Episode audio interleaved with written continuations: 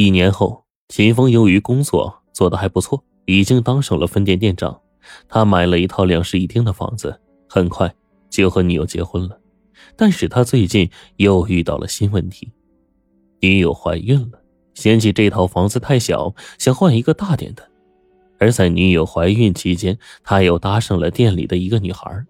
他本想玩玩就算了，想不到那个女孩也不是个省油的灯，张口就要分手费，否则就去他家里闹，弄得他十分的苦恼。从梁大姐那里弄来的钱，加上他的积蓄，在买房子时候就花光了。这一年挣的钱，别说换房子不够了，女孩的分手费都未必够。他只寄希望于做几个大单子，挣上一笔钱，解决眼前的难题。这一天，店里来了一个电话，是一个老人想卖房子，但是呢不肯报价，说想让他们先看看房子再说。秦风一听这个地段呢，就知道是学区房，挣钱的机会来了。学区房成交价高，佣金自然也高，因此秦风没有让其他人去跑，而是亲自去看了房子。按下门铃，一个老头颤颤巍巍的打开房门，然后费力的挪回床上坐下了。房子不算大，但是在学区房里算是比较新的。秦风一边盘算着能挣多少佣金，一边问老人：“打算卖个什么价啊？”老人沉默了一会儿，才说：“呃，其实啊，我不太想买房子。”秦风一愣，看着这老头，心想：“你不想卖的话，你打什么电话呀？”不过他仍然是保持着职业微笑，问这个老头是什么原因。秦风想了想，说。那您为啥还打电话想买房子？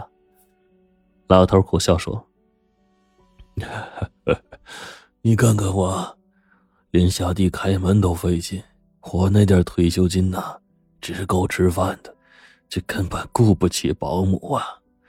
可我这样子呀，不雇保姆，就算是有粮食，呀也得饿死在床上啊！呃，我是听电视里说呀。”说啥以房养老，呃，所以才打电话问的呀，就想问问这事儿啊。秦风明白了，以房养老确实是国家最近提出来的说法，可是政策细则还都没有下来呢。他们公司和其他中介一样，也还没有开始推行这类业务。秦风正想把这些都告诉老人，突然他脑里划过了一道闪电，让他临时改了口。哈哈，这事啊，有有有，大爷啊，你要是信得过我呢，啊，就我来帮你处理吧。老头很高兴，让秦风给仔细说说。秦风告诉老头，所谓的以房养老，就是房主把房子提前卖给中介，啊，但是保留使用权，中介锁定房子的产权，并将卖房子的钱以一定的比例按月发给房主。房主有了这笔钱，就可以改善生活。等房主去世了，房子就归中介所有。这对于老头这样没有子女亲戚可以继承房产的人是非常合适的。老头被秦风说服了，就将这事儿委托给秦风办了。第二天，秦风带过去的一份合同，老头看了看条款，觉得没问题，就签了。接着，秦风拿出一叠钞票交给老人，大爷。这是您这个月的钱，拿好了啊！老头乐得连连点头。哎哎呦，哎，这下好了，呃，我能找个保姆，哎，照顾我了。秦风装作无意的问道：“大爷，您这打算怎么找保姆啊？”老头想了想说：“呃，找居委会帮忙呗。哎，现在呀，这都归物业管了，找居委会还得跑老远。”秦风赶紧说：“呃，大爷，居委会呀，就是帮您找了，也是应付事儿，能真正上心吗？哎，我倒是对家政市场比较熟，呃，如果您信得过我呀，我帮您介绍，最后呢，您来决定用不用。”老头高兴的说：“哎呦，那就拜托你了呀！哎呦。”秦风一走出小区，就开始打电话。其实他昨天已经打过，对方关机了，但他不死心。决定再打一次。他当初告诉过梁大姐，电话不准换号。之前他曾经打过两次，梁大姐都乖乖的接了。他在电话里啥也不说，只是嘘寒问暖，问问他过得怎么样。他就是想看看梁大姐那边有没有变故。每次梁大姐都表示自己已经回家种地，不在城市了。不料，一年过去了，他的电话竟然关机了。他决定等打通这通电话后，暗示他一下，老老实实的，别耍花样。说实话，他本来还想再敲诈梁大姐一点钱的，但是梁大姐回老家不干保姆了，也就没啥油事了。他也怕把梁大姐逼急了，而且电话里也容易留下证据，所以就一直没说。想不到这次他又有用到梁大姐的地方了。今天。电话倒是通了，梁大姐喂了一声，金峰立刻寒暄起来：“啊，梁大姐，你过得咋样？还好吧？”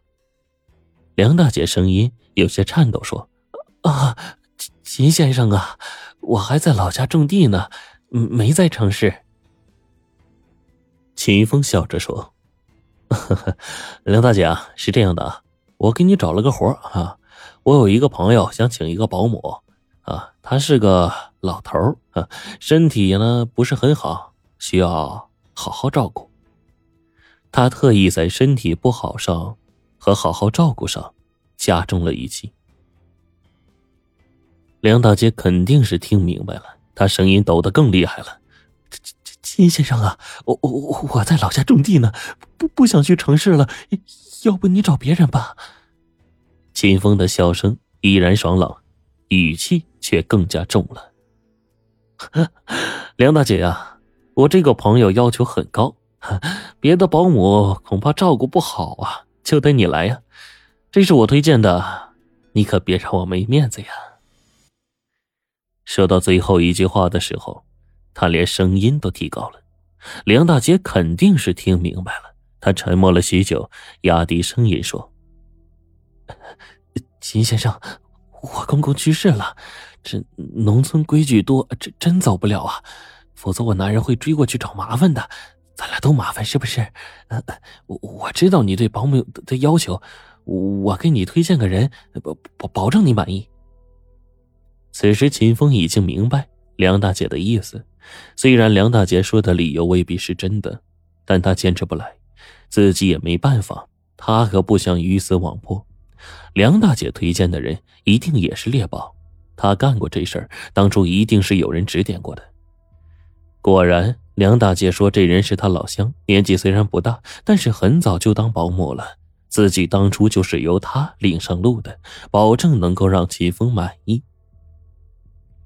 秦风想了想说：“啊，可以啊，不过你就告诉他有一个好工作就可以了，具体怎么照顾老人，我跟他单独谈。”秦风不想让梁大姐提前透露内情，他不想找一个帮凶，而是想故技重施。